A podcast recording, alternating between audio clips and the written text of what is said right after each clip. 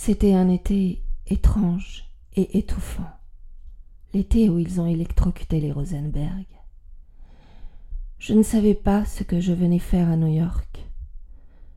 Je deviens idiote quand il y a des exécutions. L'idée de l'électrocution me rend malade, et les journaux ne parlaient que de ça. La une en caractère, gros comme des boules de loto, me sautait aux yeux à chaque carrefour, à chaque bouche de métro fleurant le renfermé et les cacahuètes. Cela ne me concernait pas du tout, mais je ne pouvais m'empêcher de me demander quel effet cela fait de brûler vivant tout le long de ses nerfs